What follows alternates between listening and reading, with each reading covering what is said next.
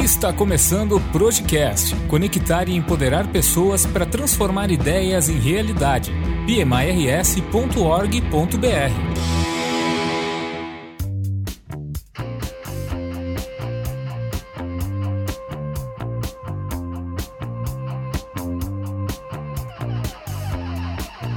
Muitas pessoas enxergam no PMI uma referência em gerenciamento de projetos, e muitas nos abordam aqui no PMI Rio Grande do Sul buscando mais informações a respeito de métodos ágeis. Hoje vamos iniciar a nossa trilha de métodos ágeis falando a respeito do framework Scrum na vida real. Eu, Fábio Moreira, juntamente com a nossa convidada, vou bater um papo para esclarecer para os nossos ouvintes o que é Scrum e como aplicamos na prática. Vamos receber a Tábua Rosa, Enterprise Agile Coach na Soap System, a Tábada tem uma história com agilidade e vem difundindo esse conceito através da prestação de consultoria para diversas empresas. Então, te agradeço, Tábada, seja bem-vinda. É um prazer te receber hoje aqui no podcast. Olá, Fábio. Olá, ouvintes do podcast. Celebro muito a oportunidade de estar aqui conversando com vocês, compartilhando um pouco do meu dia a dia, dos meus aprendizados. E vamos falar hoje, então, sobre a utilização do Scrum na prática, né? como o Fábio comentou. Fico muito feliz de estar aqui hoje conversando com todos. Legal, Tabata. Nós que estamos felizes em te receber. Indo direto ao ponto, a primeira pergunta aí, a primeira provocação que eu te faço é o seguinte, Tabata. É como que funciona o Scrum na prática, na vida vida real? Qual que é a dinâmica desse framework? Como que ele funciona na prática? Bom, eu acredito que o, o principal, né, antes a gente até mesmo falar de fundamentos do, do Scrum, né, é o interessante a gente compreender o que o Scrum prega, né, que é de fato o alinhamento, a unidade de propósito, a clareza do objetivo, né, colaboração, comprometimento, espírito de equipe e são fatores chaves, né, de sucesso para qualquer projeto, né. Então hoje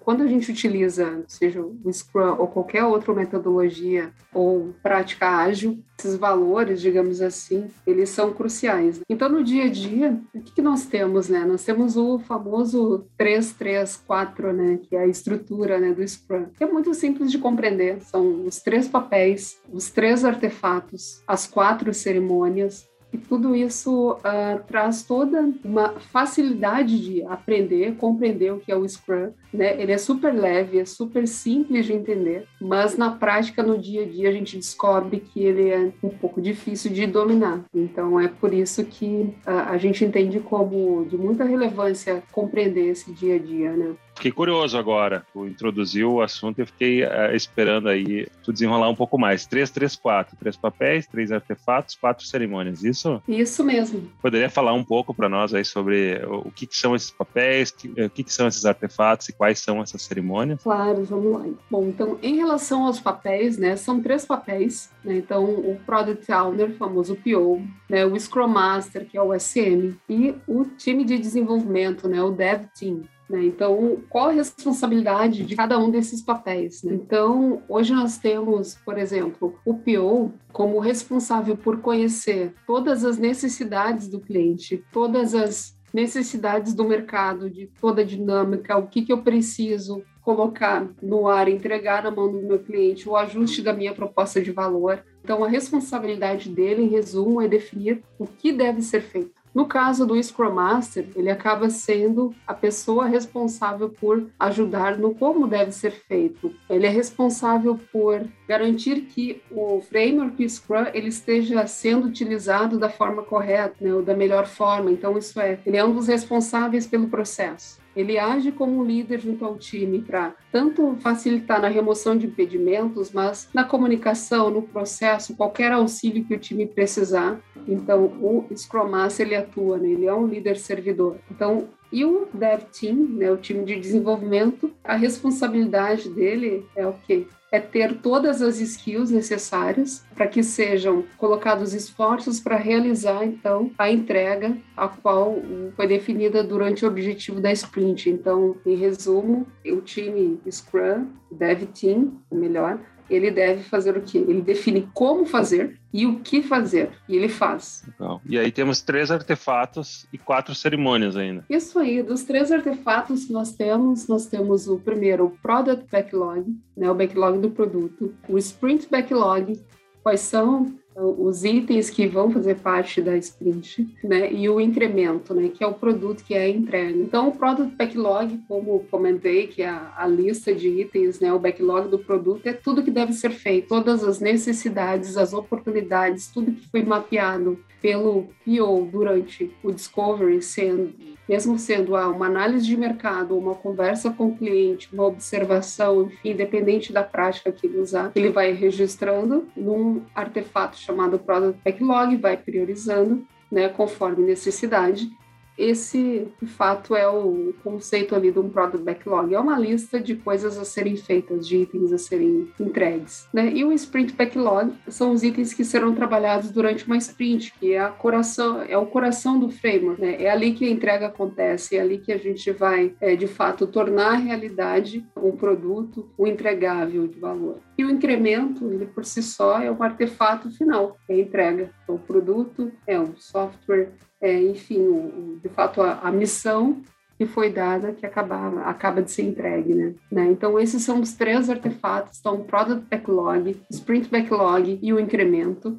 Bom, pessoal, e para fechar, né, o nosso 334 a gente vai falar das quatro cerimônias. Então, a primeira dela é Sprint Planning, depois a Daily, a Sprint Review e a Sprint Retrospective, né? Então, essas quatro cerimônias, elas se conectam, então, com os artefatos. Então, a partir do momento que eu tenho um Product Backlog, que eu vou começar a trabalhar, eu vou fazer o quê? Eu vou realizar uma cerimônia chamada Sprint Planning, onde eu vou planejar tudo que vai ser trabalhado dentro da Sprint. Nessa Sprint Planning, eu vou definir o que é que precisa ser feito, que é apresentado pelo PO, né? E como que vai ser feito, que é a definição uh, que vai ser dada por parte do time de desenvolvimento. Após isso é feito que é feito análise sobre os itens de trabalho que foram trazidos ali como prioritários para serem trabalhados pelo time. Eles cabem em uma sprint que pode ter entre uma e quatro semanas, né? Normalmente são sprint de duas semanas que são utilizados, mas nós podemos sim ter sprints de uma, de duas, de três, mas no máximo quatro semanas. Então, com base nessa análise, é feito esse balanceamento de quais são os itens candidatos a serem trabalhados na sprint e os itens aprovados, então, vão incorporar a, o sprint backlog feito o sprint backlog, iniciada a sprint, diariamente nós vamos ter o quê? Nós vamos ter a daily, que o papel da daily é fazer o quê? É fazer com que as pessoas se comuniquem, que as pessoas interajam, que as, uh, os impedimentos, eles apareçam, que a gente é, evite ter gargalos. Então, o propósito de uma dele é a comunicação. Então, todos os dias, o time se reúne para verificar o que é que eu fiz ontem, processo da sprint, o que é que eu vou fazer hoje, e se eu estou com algum impedimento, com uma, alguma dificuldade, alguma coisa que o Scrum Master pode me apoiar, ou, de repente, até mesmo algum membro do time, com um ato de liderança, possa se apropriar e resolver. Certo? Então é isso que acontece na daily. Realizado o desenvolvimento do, do produto, do entregável, do incremento, concluir, qual é a outra cerimônia que nós vamos fazer? Nós vamos fazer a Sprint Review, também é conhecida como demo ou showcase, enfim, que é onde é, o time de desenvolvimento, né, o time Scrum, enfim, se reúne para apresentar esse entregável e verificar se ele está condizente com o que foi solicitado pelo PO e também se ele vai atender a área de negócio ou cliente ou quem uh, realizou aquela demanda.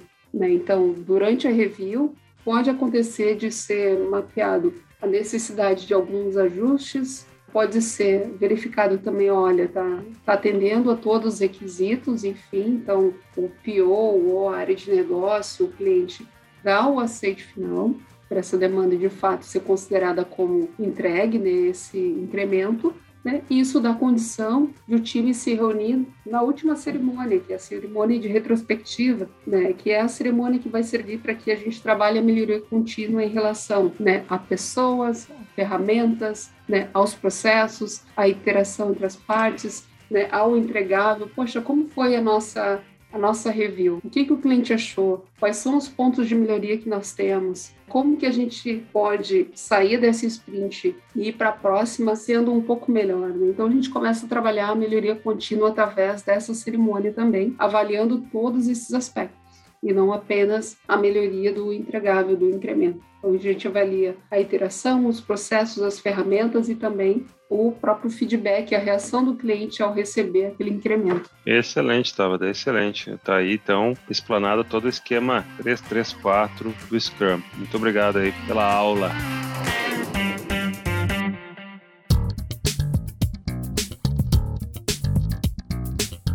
Muito bem, no primeiro bloco falamos aí sobre o Scrum, né? A base aí desse framework, como que ele está organizado. A Tabata até eh, nos passou aí um macete, né? Do esquema de jogo 334, com os três papéis, três artefatos, quatro cerimônias. É, acho que isso aí é um, uma ferramenta de memorização bacana aí que a Tabata criou. E para continuar a conversa, a gente falou, né, sobre montar um, um time, então, com o Scrum Master, Product Owner, com o time de devs.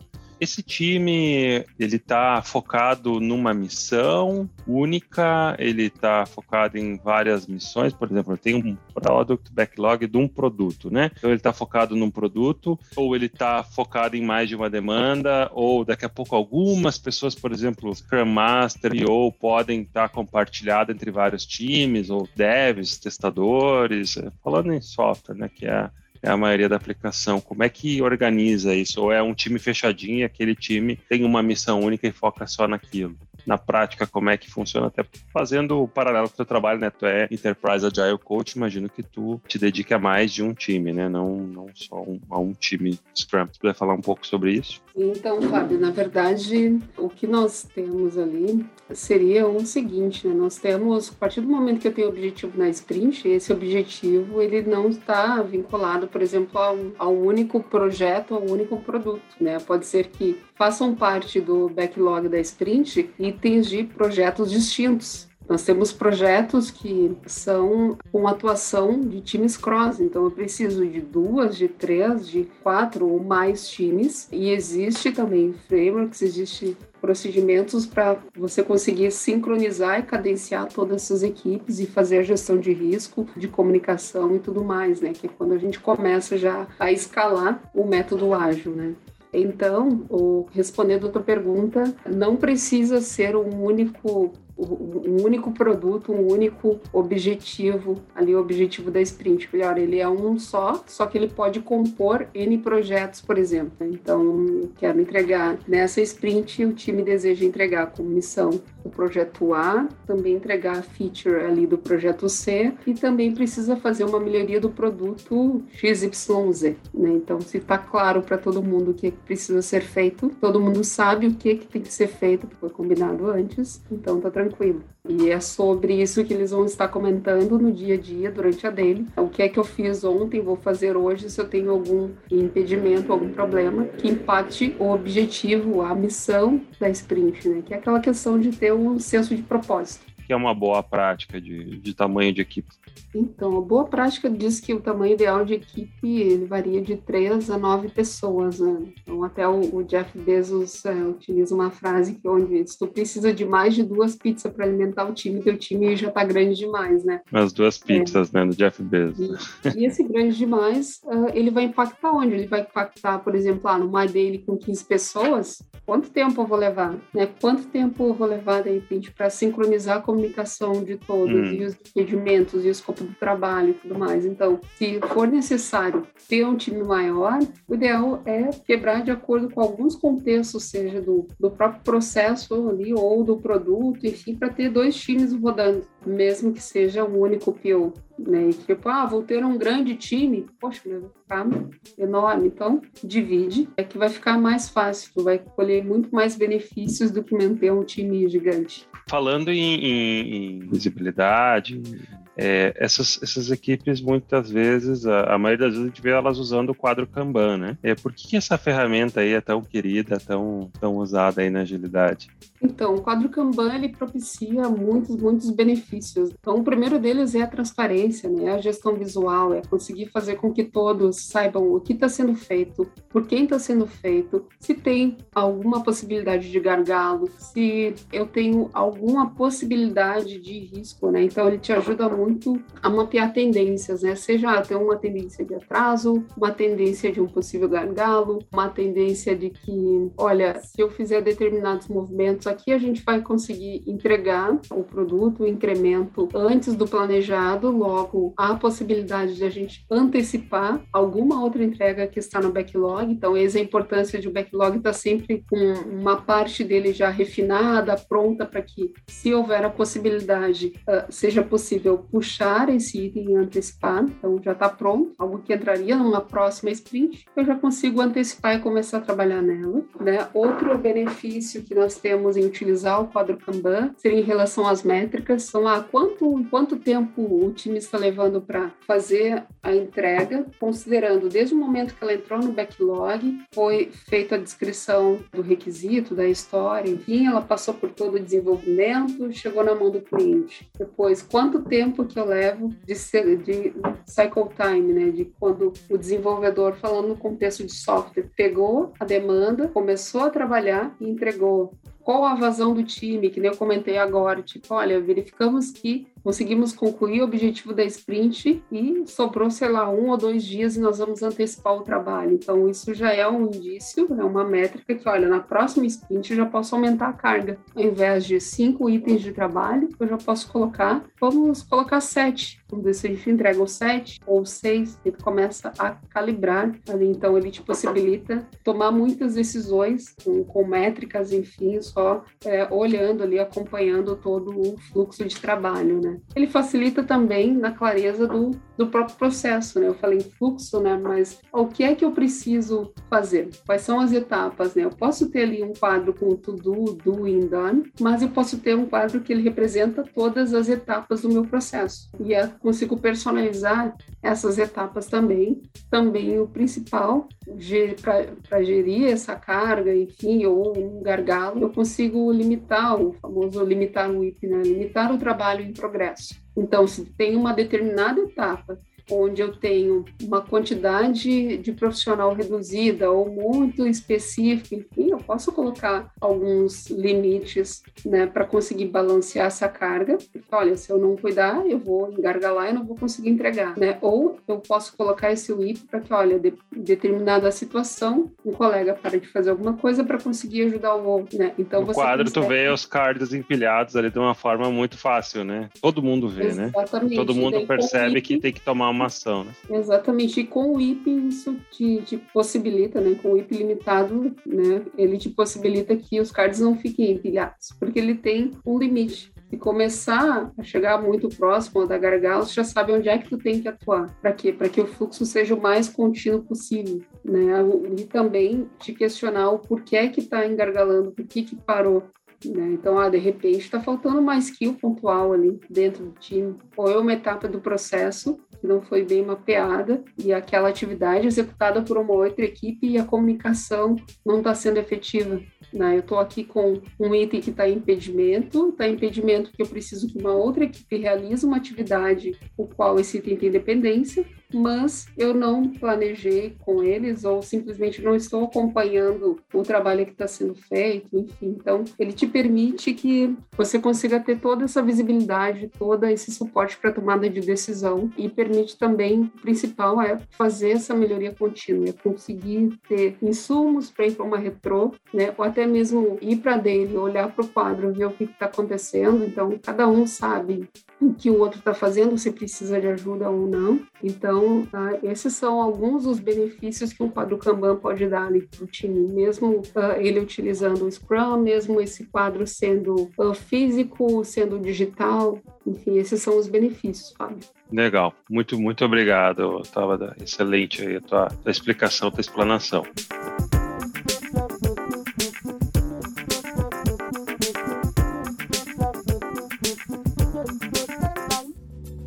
Agora, Fala Afiliado, o Projecast volta já. Se você busca fazer parte de uma comunidade engajada e que usa o gerenciamento de projetos como ferramenta para cada vez mais fazer a diferença em sua organização, venha fazer parte do grupo de pessoas que fazem a história do PMRS São milhares de oportunidades para o seu desenvolvimento profissional e pessoal, descontos diversos, eventos gratuitos e exclusivos e principalmente uma forte conexão com líderes de projetos de vários setores no Rio Grande do Sul. Acesse pmirs.org.br e saiba mais. O Projecast está de volta.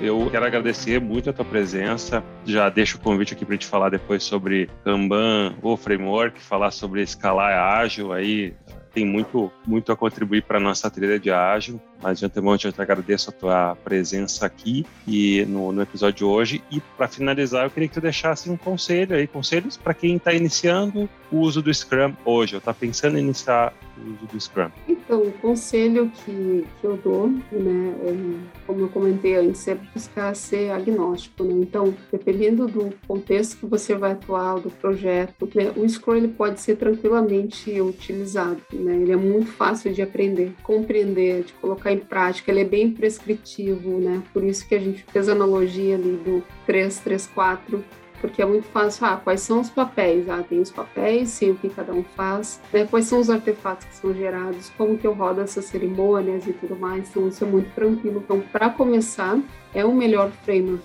né? É o mais tranquilo, né? Ele ajuda muito a organizar o trabalho. Então, a dica é essa, então, é, é, sempre avaliar, né? Não vai ter a bala de prata, né? Vai ter contextos que vocês vão ver que, poxa, mas o, o Scrum, ele me ajudou até um determinado ponto e agora aqui eu tô travado, eu preciso de um outro método, né? Ou de uma outra forma para gerir trabalho. E é aí que você começa a ser instigado por conhecer outras realidades outros frameworks, outras coisas que podem te ajudar, assim como a gente comentou do um time que roda Scrum, porém utiliza um quadro Kanban para se comunicar, para gerir seu trabalho. É tipo assim, o Scrum não é o, não é o fim da linha, na verdade, é, tem, é tem, muito mais depois do Scrum e, e, é preciso, e a gente percebe isso, conforme tu vai amadurecendo no uso da técnica, ou qualquer técnica, tu sente falta de mais alguma coisinha, né? Sempre mais alguma coisa. E aí na, na a agilidade tem muito essa pegada, né? Como você falou, ser agnóstico e juntando uma série de práticas e montando um framework próprio. Exatamente, Fábio. Legal. Eu celebro muito a oportunidade de estar aqui com, compartilhando com vocês um pouco do meu dia a dia, aprendendo também. Cada vez que a gente compartilha, a gente acaba reforçando nossos entendimentos, né? Nossos aprendizados, né? Estou disponível para outras talks também. Né? Então, fico muito feliz com o convite. Legal, nós é que ficamos felizes. Mais uma vez, muito obrigado por nos dar esse prazer, compartilhar teu conhecimento, teu tempo aí para compartilhar conhecimento. Obrigado, Tabada. Muito obrigada. Obrigado pela sua audiência. Se você gostou desse conteúdo, encaminhe para um amigo. Já aproveita e dá uma olhada nos outros episódios do podcast, que tem muito conteúdo interessante sobre o mundo de gerenciamento de projetos. Esse foi o Projecast, o podcast do PMI Rio Grande do Sul. Grande abraço e até o próximo.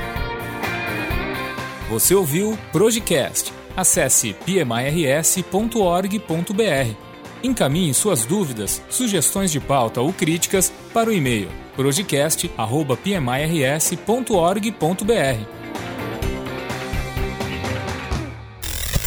Podcast produzido e editado por vírgulasonora.com.br.